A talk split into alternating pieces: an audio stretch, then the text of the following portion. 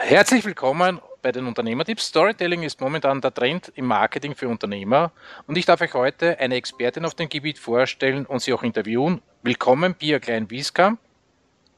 Hallo. Äh, danke, dass du heute für uns Zeit hast und dass wir dich interviewen dürfen. Zu Beginn vielleicht ein paar Fragen zu dir. Kannst du uns ein wenig über deine Background-Story erzählen, wie du zu dem Thema Storytelling gekommen bist, was du genau machst und deine Erfahrungen mit dem Storytelling? Ja, okay.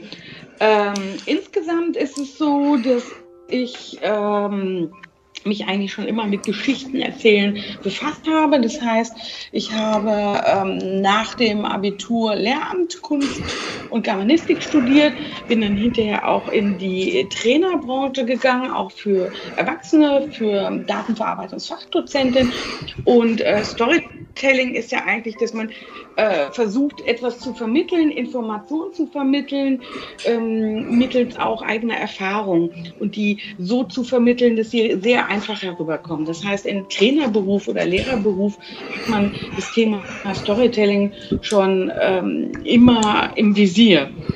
Ähm, das gibt es auch schon seit Jahrtausenden, nur das ist jetzt erst seit äh, ungefähr den 20er Jahren und dann auch noch äh, in Amerika, auch später dann in Deutschland herübergerutscht ist äh, unter dem Titel Storytelling. Sonst kennen wir das als Geschichten erzählen. Nach dem Lehramt bin ich dann zu äh, verschiedenen Fernsehsendern gegangen, zum Beispiel acht Jahre RTL, habe danach als Journalistin gearbeitet, dann im PR und Marketing und arbeite immer noch in dem Bereich, dass ich vor allen Dingen Firmen äh, berate und schule zum Thema ähm, digitale Kommunikation, auch mit den Social-Media-Plattformen. Und eines der Themen ist eben, wie unterscheide ich mich von den anderen Mitbewerbern und wie kann ich mich äh, mit meiner Botschaft, wie kann ich äh, bleibend im Gedächtnis ähm, haften bleiben von, von den Kunden und dem Publikum, das ich anspreche. Und da ist natürlich Storytelling mit eine Methode. Andererseits auch gerade dieser digitale Change von vielen Unternehmen. Da wird auch Storytelling als Methode eingesetzt, um Mitarbeiter, Partner, ähm, Teilhaber auf die neue Situation einzustimmen. Was ist Storytelling jetzt genau und warum sollte ich es als Unternehmer können oder einsetzen? Okay, Storytelling ist eigentlich das, äh, also es gibt verschiedene Menschen, die verschiedene ähm, Definition von Storytelling haben. Während ich äh, schule oder trainiere, kommen Menschen zu mir, die möchten rhetorisch mehr Geschichten erzählen können. Also die Methode, etwas zu erzählen. Dann gibt es andere Menschen, äh, die sagen, Storytelling ist sowas wie tolle PowerPoint. Äh, Präsentation zu machen. Im Grunde genommen ist aber ähm, Storytelling etwas, nämlich das bewusste, zielgesetzte erzählen eine Geschichte. Das heißt, mit einem Ziel vorgehen und versuchen, mittels einer Geschichte Emotionen zu erreichen und im äh, Gedächtnis haften zu bleiben. Warum das gerade junge Unternehmen machen sollten, das ist der Punkt, ähm, um sich zu differenzieren um ähm, einzigartig zu sein. Weil häufig gibt es ja so, dass man nicht gerade immer mit dem Produkt als einzige Person da ist oder als einziges Unternehmen und Start-up.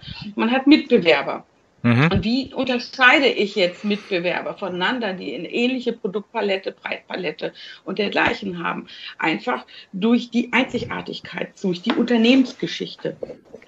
Für mich ist auch Storytelling eigentlich gar keine Methode, das man nur im Marketing benutzen sollte, wie es einige Menschen oder Unternehmer meinen, sondern es ist etwas für mich, was schon mehr ein Gefühl und ein Konzept von der gesamten Unternehmensstrategie und des Unternehmens ist, weil Storytelling hat auch damit zu tun, authentisch zu sein und sich zu öffnen.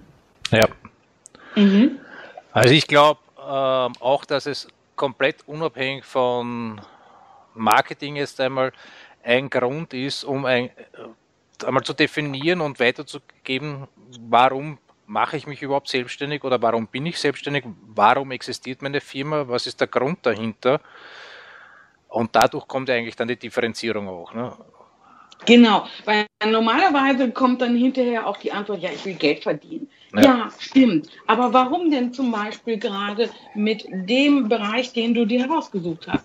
Sagen wir mal, eine Firma ähm, will Geld verdienen im Bereich ähm, Gleitsegelfliegen. Warum sucht man sich das daraus? Hat man selber eigene gute, positive Erfahrungen gemacht?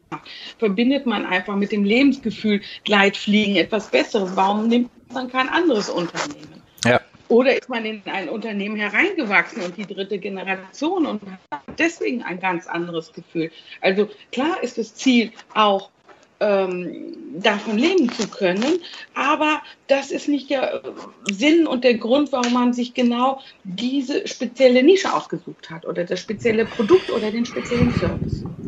Ich habe letztens auch eine gute Definition dazu äh, gehört. Ein ja. Kunde hat nur so lange ein Problem oder hat, hat ein Problem nur eine Zeit lang und wann das durch dein Produkt gelöst worden ist, das Problem, oder er sich abgefunden hat, dass er dann wirklich als Fan bei deiner Firma bleibt, das kannst du nur mit den Emotionen erreichen und auch mit der, dem Warum, warum es deine Firma gibt, wenn das einem höheren Ziel quasi dient und der sich damit identifizieren kann, dann ja. bleibt er ja als Fan bei deiner Firma dabei und ist dann nicht gleich wieder weg und geht äh, eigene Wege, sondern unterstützt deine Firma dann weiterhin. Und dazu braucht es aber auch, dass ich diese Geschichte auch vermitteln kann und auch den Kunden weitergebe.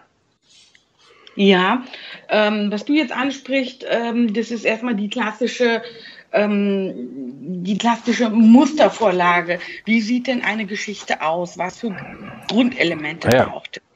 Und das ist eben dieses, wem passiert was, warum. Man hat einen Anfang, man hat einen, einen Helden, äh, eine Hauptfigur und es gibt eine Konfliktsituation, ein Problem. Und das wird gelöst zum Ende. Das ist der Schluss. Mhm. Ähm, das ist meistens die Grundstruktur jeder Geschichte.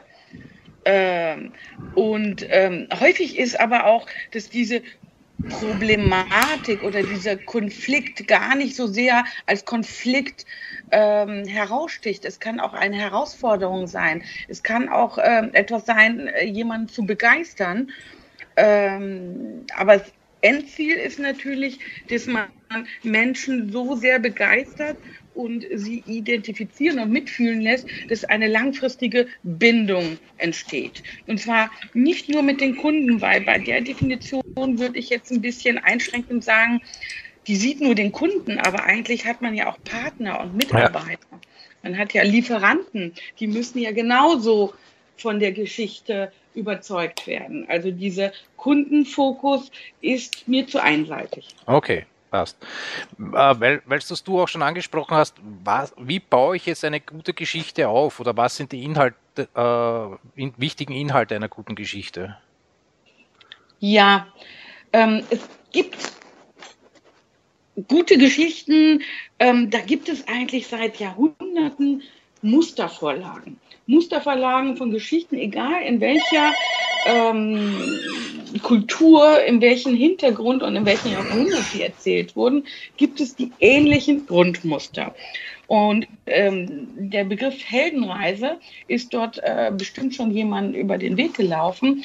Ähm, da hat Josef Campbell untersucht, Mythenforscher, Mythologieforscher aus den Staaten untersucht, in verschiedenen Kulturen Geschichten untersucht, sich angehört und festgestellt, da gibt es immer diese Grundelemente, die eine Geschichte haben kann oder sollte. Fast jeder große ähm, Kinofilm, Blockbuster, jedes erfolgreiche Buch wie Harry Potter folgt dieser Heldenreise. Die Heldenreise hat so grobe Punkte zwischen 9 und 12. Man kann sie variieren. Man kann sie auch natürlich ein bisschen abkürzen, wenn man ein 15 Sekunden äh, Videofilmchen hat. Aber normalerweise geht es davon aus, man hat erstmal diese gewohnte Welt, eine Ausgangssituation, eine Alltagswelt des Helden. Und ähm, dann kommt der Ruf des Abenteuers.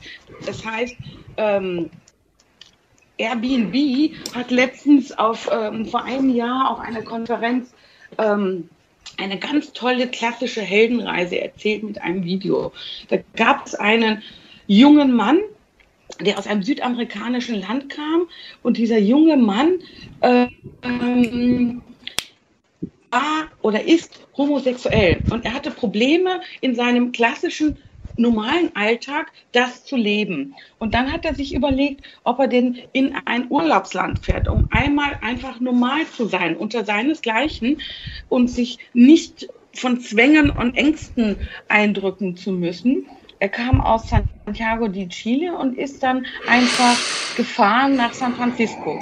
Er selber hat sich als Mensch zweiter Klasse behandelt gefühlt und dachte, in San Francisco ist es anders. In San Francisco war er dann ähm, in so einem normalen Hotelzimmer, hat sich so ein bisschen in die Stadt aber irgendwie nicht dazugehörig gefühlt. Und dann kam eine Überraschung. Und zwar diese Wende, dieser Aufruf zu ähm, Ruf des Abenteuers, nimmt das Camp, nennt das Campbell in der ähm, Heldenreise. Es kam eine Freundin, eine Bekannte, durch Airbnb kennengelernt, die ihn einsammelte und einfach mal die Stadt zeigte und dann zu jemandem brachte, bei dem er wohnte. Und zwar zu Leuten, die äh, ganz bunt gemischt waren und die ihn gezeigt haben, wie sie leben als Homosexuelle in San Francisco und was sie dort für einen Alltag haben. Der wurde dort eingeladen, kam direkt in eine Party hinein, hat verschiedene Leute kennengelernt und fühlte sich zu Hause. Das heißt, diese, diese hatte natürlich vorher Angst. Wie wird das denn so? Wen treffe ich denn da? Das war dieses Angst vor dem Unbekannten oder dieser Konflikt. Und endeffektlich hat er dann ein Leben erlebt, wie er sich das nie vorstellen konnte und hat vor, zurückzukommen und Freunde dort gefunden und nach San Francisco zu reisen.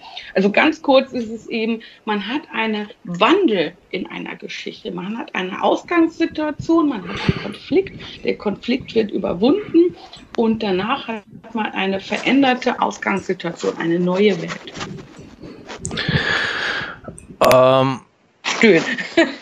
das ist ja relativ kompliziert, sage ich jetzt einmal. Wenn ich jetzt anfange, mir eine Geschichte zu überlegen, oder sagen wir mal so, welche ja. Geschichten als Unternehmer sollte ich auf jeden Fall mir einmal überlegen und parat haben, wenn ich mit jemandem spreche? Mhm. Ähm, es gibt so ähm, Geschichtentypen, wo man schauen sollte, äh, wo man hineinkommt. Man sollte als Gründergeschichte zum Beispiel schauen, was bin ich denn für ein Typ? Bin ich jetzt der äh, Entdecker? Habe ich etwas ganz Neues, einen neuen Service entdeckt, entwickelt? Bin ich der die Jobs vom Tellerwäscher zum Millionär und habe mich hochgearbeitet? Bin ich jemand, der andere unterstützt und hilft ähm, im Bereich Service? Da sollte man auf jeden Fall ganz genau schauen, dass man seine Gründergeschichte, also seine Motivation und Vision, wieso mache ich das, was ich mache, dass man das ganz genau äh, hat und auch immer erzählen kann. Weil das interessiert nicht nur die Kunden, das interessiert auch bei Startups zum Beispiel Geldgeber, das interessiert potenzielle Partner und Lieferanten. Das heißt, die, quasi die Backstory zu deiner Firma ne? oder Firmenidee. Mhm. Mhm, mhm. Die Backstory oder man sagt auch die Gründergeschichte, die Geschichte, warum habe ich, mache ich das, was ich mache und was steckt dahinter, was für Vision, wo will ich in 20 Jahren sein. Ich will nicht nur viel Geld verdienen, sondern ich will zum Beispiel ähm, auch das Leben der Kunden einfacher machen, indem ich einen gewissen Service anbiete. Okay. Weil die Kunden gehen nicht zu dir oder zu der Firma, weil du als Unternehmer mehr Geld verdienen willst. Das ist für sie nicht die Bindung und die Motivation. Äh, und diese Geschichte sollte nach der Methode der Heldenreise aufgebaut sein. Ja, fast alle Geschichten, die erfolgreich sind, sind so aufgebaut. Man muss sie nicht mit allen Höhen und Tiefen, also nicht die ganzen zwölf oder elf äh, Punkte haben, die dort ähm, einen, einen ganzen Zyklus füllen wie Star Wars. Weil wenn man kurze Geschichten hat, kann man auch sie ähm, eindämpfen. Aber es sollte diese Grundelemente haben. Es gibt einen Held, es gibt eine Ausgangssituation, es gibt einen Konflikt eine Herausforderung, die gemeistert wird und dann eine veränderte Situation. Okay, das heißt, ich habe ein Grundproblem, vor dem ich stehe. Mhm. Äh, die Motivation, das zu ändern, stehe vor einem Problem an, wie ich das ändere und komme dann quasi mit einer Lösung wieder zurück. Mhm, mh. so, so in der Art. Ja, genau. Mit einem Ausblick, wie es dann weitergehen mhm. soll. Okay. Mhm. Mhm. Schau, schau, dir Harry Potter an. Harry Potter hat das Grundproblem, dass er eben ähm, Voldemort, die Bösen, die, die, äh, das Grundproblem ist eigentlich nicht nur er, er persönlich wird von ihm angegriffen, sondern er ist dann auch noch der Retter das Grundproblem muss gelöst werden, sonst ist die ganze Welt, da bist du nämlich genau bei dem Begriff Hellenreise, sonst wird die ganze Welt mit in den Abgrund, in den grauen Abgrund von, von den ähm, Voldemort und seinen äh, Kumpanen gerissen. Deswegen muss er mit seinen Freunden, muss er diesen Kampf bestehen, auch wenn er gar nicht will und wenn er Angst davor hat. Und zum Schluss ja, zum Schluss, den Schluss weißt du ja, ne? der Schluss ja. ist dann die gute Welt, er ist verheiratet, hat Kinder und so weiter. Das, äh, da haben wir jetzt auch gerade einen, einen wichtigen Punkt angesprochen. Ich glaube, dass es auch ja. wichtig ist, die Gegner einzubauen, die, die jeder ja. irgendwo hat. Ja, ja. Äh, die Gegner, man muss es ja nicht impliziert sehen. Die Gegner kann ja auch eine Situation sein. Ja der Gegner, das kann ja, muss ja nicht nur ein Mitbewerber sein. Es kann eine Situation sein, die einem misslingt. Es, der Gegner kann einfach eine ungerechte Welt sein, der man helfen will. Der Gegner kann eine, äh, wenn man jetzt ein, ein medizinisches Unternehmen hat, kann eine Krankheit sein. Der Kampf gegen den Krebs. Okay. Mhm. Äh, dann gibt es noch die Mentorrolle. Und ja. da habe ich gelesen, dass du äh, dein Unternehmen ja teilweise auch als Mentor darstellen kannst und der Kunde der Held ist. Ja, also im Grunde genommen ähm, gibt es verschiedene Arten. Du musst immer schauen, in welcher Perspektive setzt du dich als Erzähler. Mhm. Bist du der Held und sollen sich die äh, Kunden, die du ansprichst, mit dir identifizieren oder setzen, identifizieren sie sich eher mit ähnlichen Personen, wie sie sind? Das heißt eben, dass der Kunde der Held ist. Und du bist dann eigentlich mehr der Berater. Das äh, ist jetzt gerade im Bereich Service ist das ganz toll, dass du eben der beratende, die unterstützende Funktion hast. Und du bist nicht der, ähm, sondern der Held selber, der Kunde selber meistert seine Situation mit Hilfe des Mentors und mit den ähm, Botschaften und dem Service des Mentors. Das heißt, du nimmst die, äh, erzählst die Geschichte einmal aus Sicht eines deiner Kunden und nimmst selber mit deiner Firma die Mentorrolle ein. Ja, das kannst du machen. Du kannst natürlich auch einen Stellvertreter eines Kunden nehmen, ja. Mhm. ja. Das heißt, Du nimmst dann, ähm, was, sagen wir mal, wir haben eine Zahnarztpraxis. Du kannst eine Geschichte erzählen aus der Sicht des Patienten. Du kannst sie aus der Sicht des Arztes, der Arzthelferin, aus der Sicht des Zahns, aus der Sicht äh, von, von, von den Geräten, von dem Bohrgerät. Du hast also verschiedene Möglichkeiten. Du musst dir nur überlegen, was willst du denn eigentlich? Das Wichtigste ist, dass du vorher genau sagst, was ist mein Ziel? Was will ich erreichen? Und es muss ein Ziel sein, das auch messbar ist.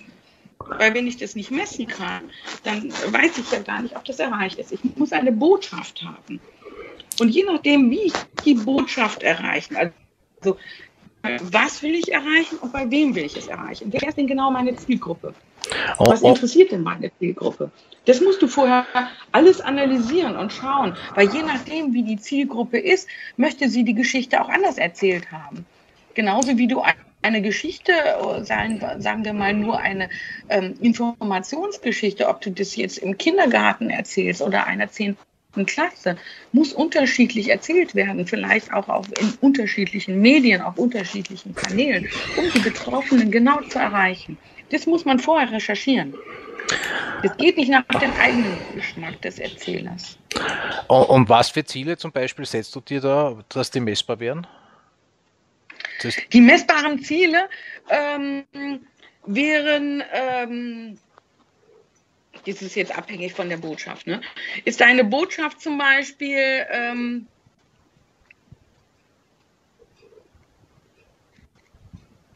jetzt muss ich ganz überlegen, was hast du für eine Botschaft, für eine Vision mit deinem Unternehmen?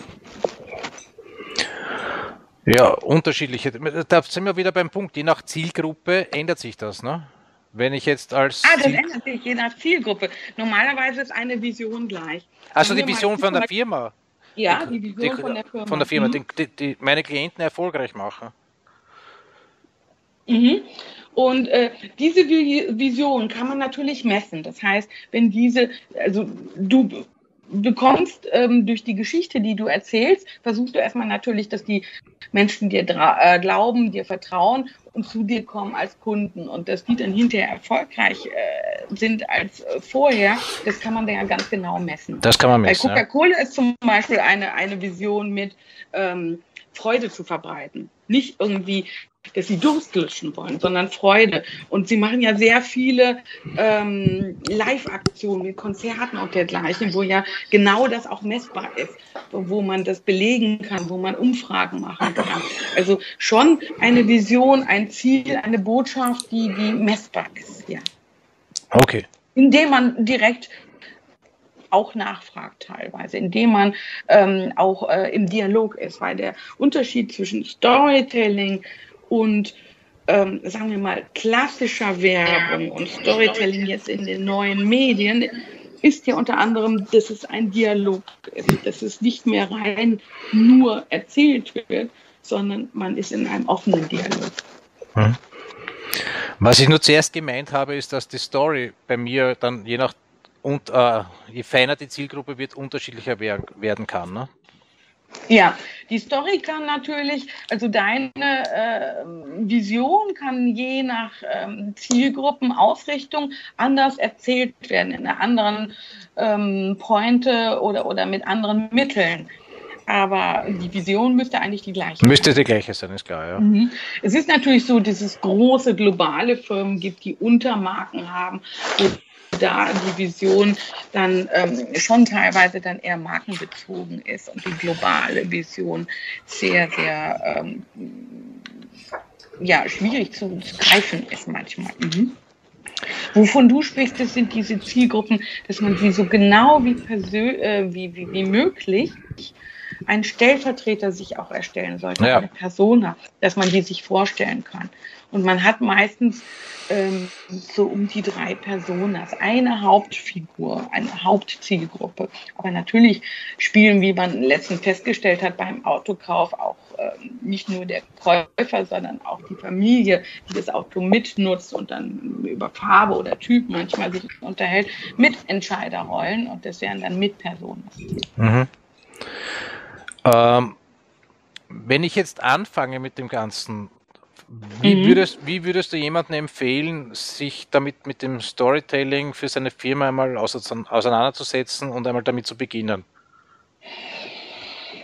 Ja, ähm, ich würde ähm, ganz klar diese Schritte durchgehen, und zwar eben diese äh, Visionszielsetzung ganz genau anschauen, wie sieht meine Zielgruppe aus, wo, wo hält die sich auf, ähm, was spricht sie und was für Bedürfnisse hat sie. Und aus diesen Bedürfnissen der Zielgruppe heraus kann man auch schon ähm, Inhalte für Geschichten ähm, herausfiltern. Die würde ich dann ähm, versuchen ähm, zu entwickeln, so ganz grob ähm, skizzieren und sie auch immer wieder, bevor ich sie genau ausarbeite, mit den Zielgruppen und mit anderen Menschen zusammen durchgehen. Also das heißt, immer versuchen auch in einer Gruppe zu arbeiten, die teilweise nicht nur firmenintern ist. Ja. Mhm. Und ähm, ich würde dann diese kleine Pilotgeschichte testen auch, bevor ich sie wirklich äh, umsetze. Das ist die Frage, wie ich sie auch umsetze, ja. Aber ich würde sie testen, ob sie ankommt oder nicht, ob, ob sie diesen Effekt bringen, den ich erziele. Ähm, Bausteine und, und Canvas Storytelling gibt es äh, sehr viele, auch online und ähm, Checklisten Ähm, man kann natürlich auf jeden Fall auch einen Workshop äh, teilnehmen, wenn man meint, dass man das äh, alleine nicht schafft. Ähm, das sind die Sachen, die ich jetzt sagen würde.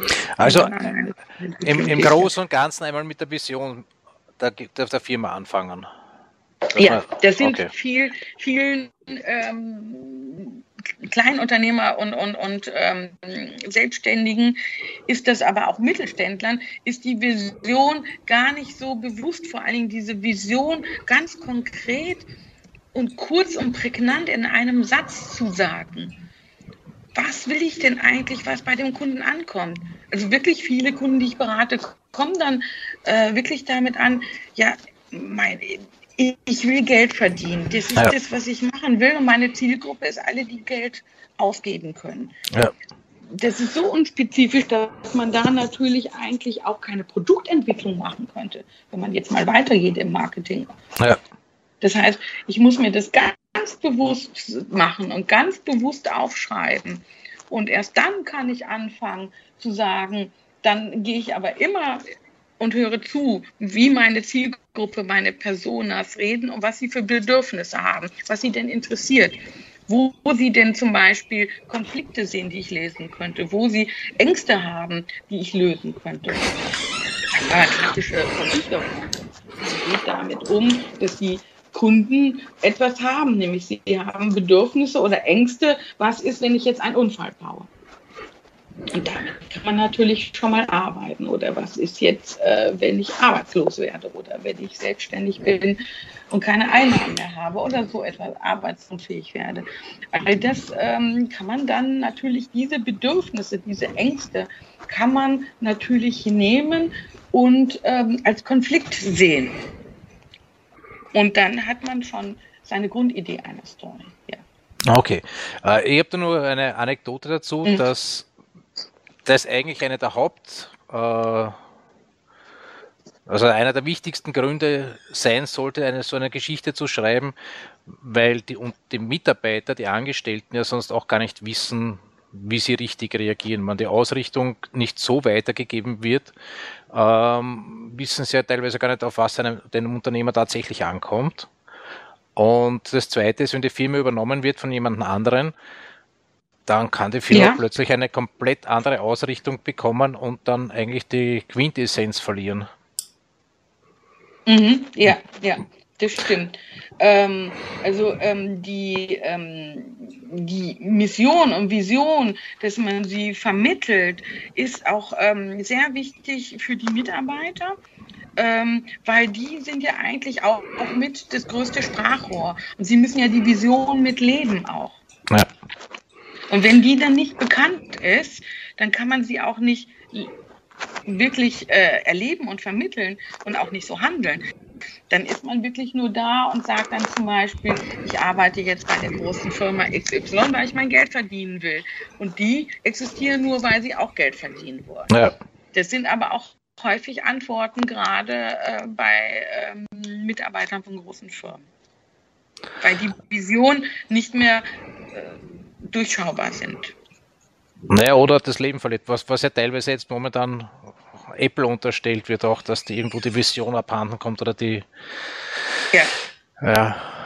ja. Äh, ein schönes Beispiel einer guten, ähm, man, man sagt so Core Story, also der Kerngeschichte, ist zum Beispiel von äh, Frau Trinkwalder von Mano Mama.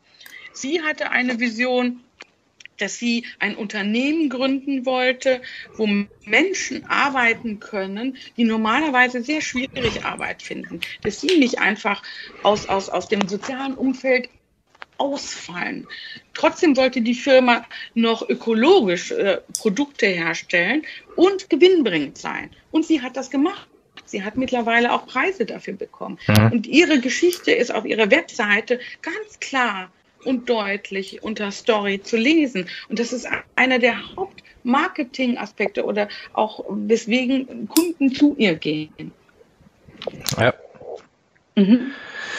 Wenn ich jetzt angefangen habe, meine Story zu erfassen, äh, würdest du empfehlen, dann unterschiedliche äh, Perspektiven, so wie wir es ganz am Anfang gesagt haben, unterschiedliche ähm, Standpunkte einmal, also das heißt die, die, aus Kundensicht, dann äh, als Mentorsicht einfach testen und schauen, was am besten ankommt?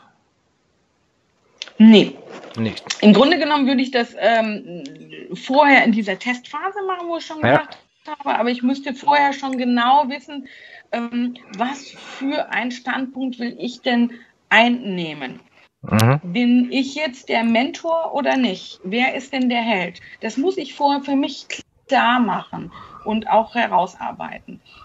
Ähm, das kann ich, eigentlich ist das mit sowas wie, man auch nicht äh, unbedingt die Kunden mit entscheiden lässt, was ist denn meine CI. Das muss man selber schon ähm, mit Hinblick auf den Kundenstamm, was man will und den Recherchen, muss man das alleine vorher festlegen. Nicht ähm, die unterschiedlichen Perspektiven ähm, auf den Markt schmeißen und dann schauen, ähm, schau doch mal Kunde, wer ich denn für dich sein soll. Das ist die falsche Botschaft. Das wären zu viele Botschaften. Okay. Das äh, das ist zu unklar. Das ist natürlich die Frage, wie groß meine Firma ist und wie viele Produkte ich habe. Das ist natürlich auch noch. Okay. Das heißt, wenn ich jetzt meine Core Story fertig habe von der Firma, mhm. ähm, gibt es ja auch noch die Möglichkeiten, quasi täglich Geschichten äh, zu erzählen mit den Social Medias oder mit jeder ja. Art. Baut man die genauso auf oder baust du die genauso auf nach den Muster von Campbell der Heldenreise oder wie gehst du da? Die vor? sind äh, zumindest genauso aufgebaut mit Anfang, Mittelteil, Schluss, Konflikt, Konfliktauflösung.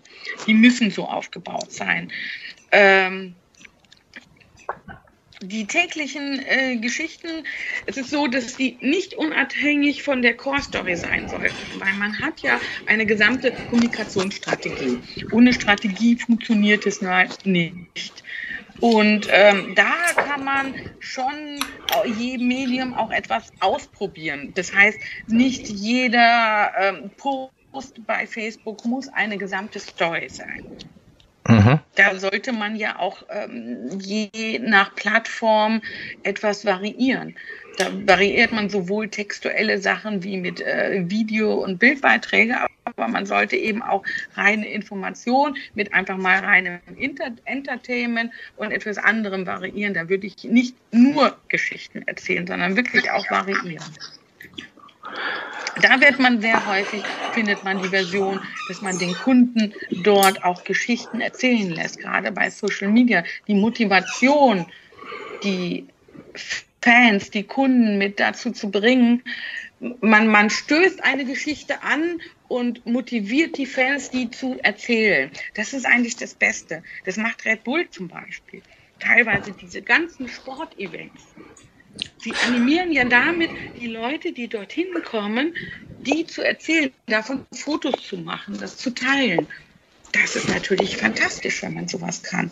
Teilweise machen das auch ähm, Firmen mit ihren ähm, Erlebnissen, die sie bieten, ähm, über die man berichten kann beim Messebesuchen. Also dieses Story-Doing statt Storytelling, also etwas tun und die Leute animieren zu erzählen. Das ist die Kür. Wenn ich jetzt Kleinunternehmer bin und jetzt nicht Red Bull bin äh, und keine Marketingabteilung habe, wie kann ich das, das Story Doing kann ich mir schon eher vorstellen, dass ich jetzt äh, zu jedem Beratungsgespräch, was ich mache, das irgendwie dokumentiere und quasi die Geschichte zu dieser Beratung dazu schreibe. Ähm, dann würdest du ja wieder etwas tun und nicht der Kuh.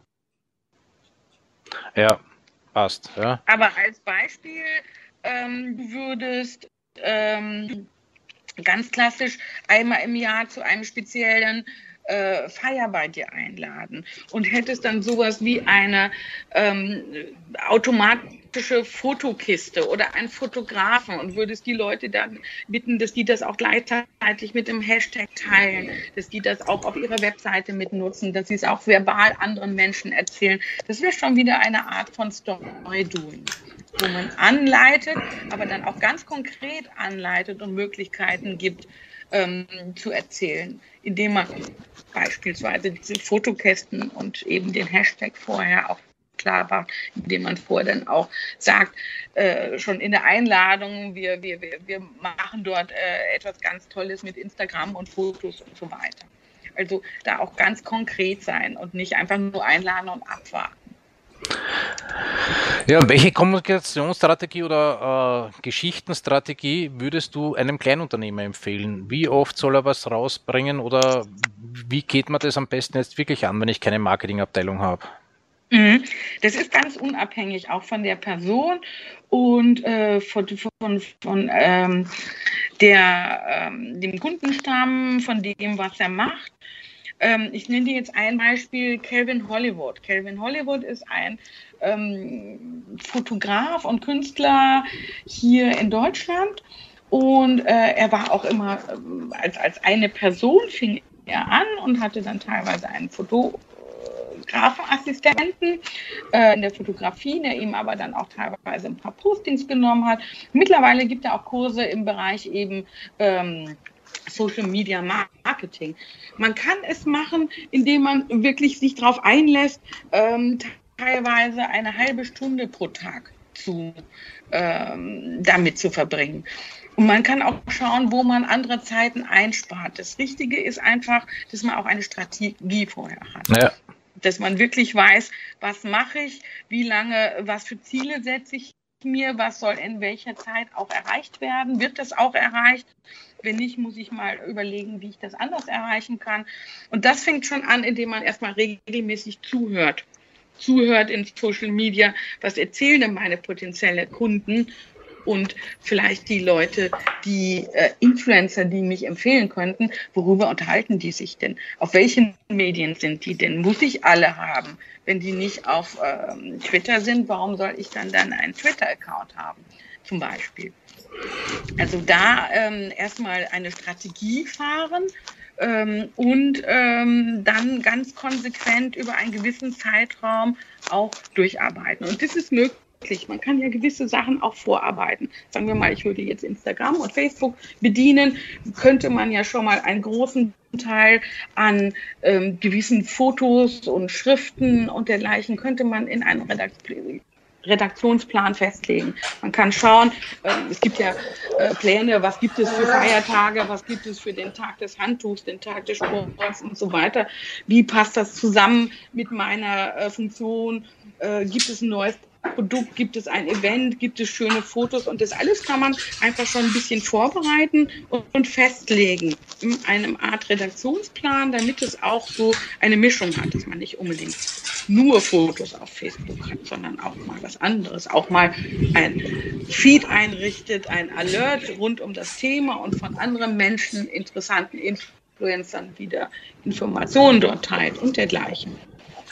Im Grunde genommen, wie oft soll man posten, da streiten sich schon Geister. Äh, das ist auch abhängig. Also ich würde schon sagen, dass man schon einmal pro Tag auch posten sollte und kann. Mhm. Gerade wenn man natürlich etwas aufbaut. Ja, und wie äh, von der Kommunikationsstrategie her sollte jetzt alles zu dieser Grundstory wieder dazu passen? Es sollte eigentlich immer wieder alles, also die Kommunikationsstrategie und das Storytelling gehören zusammen, ja. Weil alles hat natürlich mit der Vision zu tun, die ich vermitteln will. Und alles hat damit zu tun, wie sieht denn meine Zielgruppe aus. Deswegen muss das zusammenpassen. Mhm. Die Grundstory mit der Vision, ob ich eben das im Storytelling, ähm, ja, es ist zusammenhängt, ja.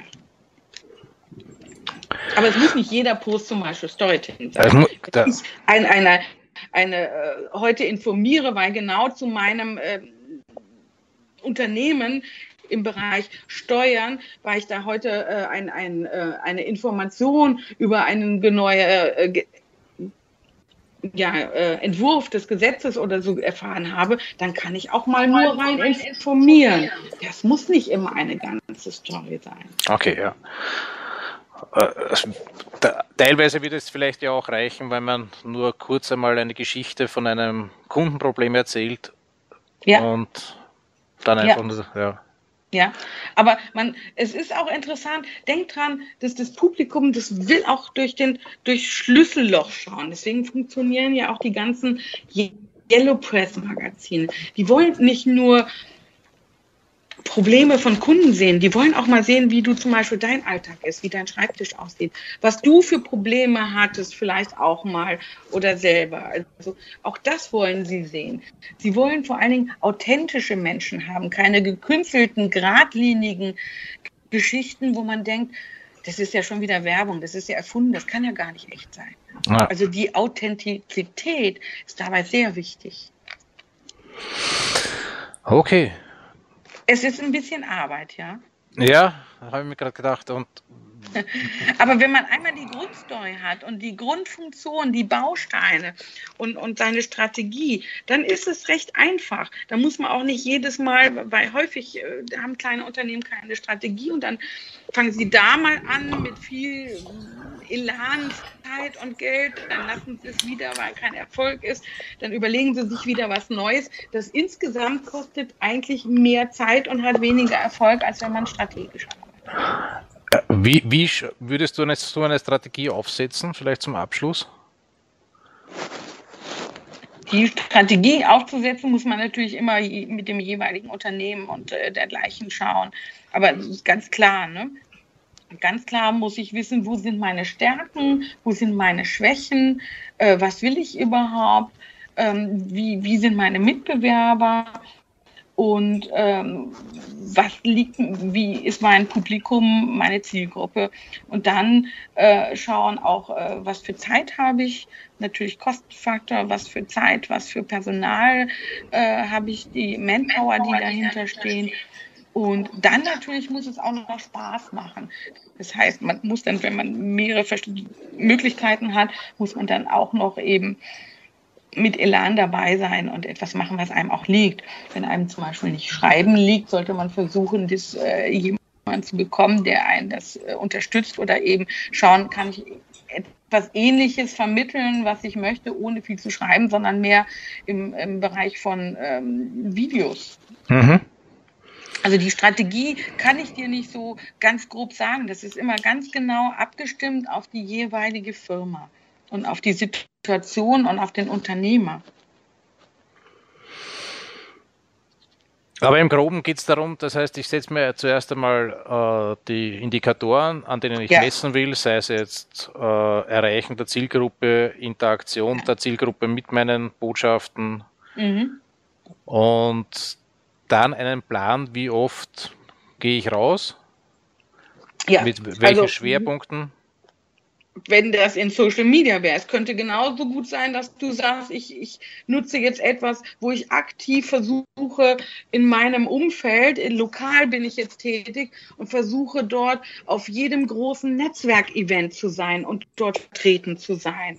Und das könnte auch eine Kommunikationsstrategie sein, die total gut aufgeht. Das dann verbunden zu Netzwerken mit vielen, ähm, mit einer Newsletter hinterher, hinterher zu gehen. Eine andere Strategie kann sein, dass ich eine Gruppe aufmache, zum Beispiel bei Zing, um mein Thema und mich dort als Experte positioniere. Also es ist diese Strategie, die muss man ganz genau ähm, erarbeiten, aber die ist so, die Variationen sind so vielfältig wie die Kommunikationsvariationen.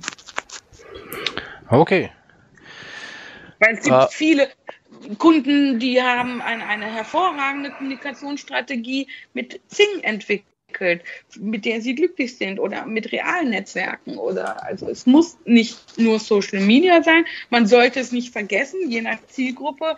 Vor allen Dingen die Kommunikation geht dahin, aber man muss ja auch nicht damit anfangen. Das ist die Frage halt. Was liegt mir, was kann ich und womit fange ich an? Ja, ich habe gestern habe ich erst mit einem gesprochen, der hat hm. verwendet zwar Social Medias wie Facebook, aber dreht es um und macht dann lokale Events, wo er die Leute hinholt. Ja, ja, das sag ich ja. Aber man kann natürlich eben Social Media nicht vergessen, weil es wird immer mehr so sein, dass man sich online dann schnell anmelden will, auch wenn es ein lokales Event ist. Mhm. Wir haben hier in München sehr viele Netzwerkveranstaltungen, wo man die Menschen also auch real sieht, nicht nur online. Aber trotzdem will ich ja so schnell wie möglich mal nebenbei ähm, auf meinem Smartphone mich anmelden zu einem Event und nicht noch eine Postkarte schreiben oder so. Das heißt, man muss es, glaube ich, noch, man sollte es verbinden und koppeln. Nur eben die Strategie wäre, wo ist mein Zielpunkt? Ist das jetzt mehr auf realen Veranstaltungen? Wo bin ich jetzt stärker auch als Person, als Unternehmer? Wo sind mein, mein Publikum? Bin ich jetzt lokal und ist es viel besser, dass ich sie dort erreiche? Oder bin ich jemand, der in ganz Deutschland ähm, gebucht werden kann und dessen, dessen Portfolio auch interessant ist, nicht nur im lokalen Bereich, der auch vielleicht viel, viel zu viel Mitbewerber im lokalen Bereich hat. Das ist, ja. Also man kann so, so ad hoc nicht sagen, dass eine Strategie für dich gut ist und dann für, für, für jemanden 20 Kilometer im ähnlichen Metier genauso gut ist, wenn er sich ganz andere Voraussetzungen auch hat. Ja. Du, ich glaube, es war sehr interessant. Wo kann mhm. dich jemand erreichen, der jetzt Interesse hat und sagt, okay, die Bio soll mir helfen, das Ganze umzusetzen? Ach, das ist recht einfach. Ich Internet. Also mein Name ist ja Pia Kleine Wieskamp. Ich habe sowohl eine Webseite unter piakleinewieskamp.de, äh, bin auf Zing, auf LinkedIn und habe auch ähm, eine ähm, Webseite speziell zum Storytelling, storybaukasten.de. Es gibt mhm. auch ein Buch dazu ähm, und ich schreibe gerade an einem zum Thema visuelles Storytelling, was auch wieder noch sehr spannend ist, weil es immer visueller wird, die Kommunikation. Ja. Okay. Okay. Dann sage ich danke fürs Interview und für die vielen Informationen. Ja, ich hoffe, ich habe dir helfen können. Einige Fragen beantworten können.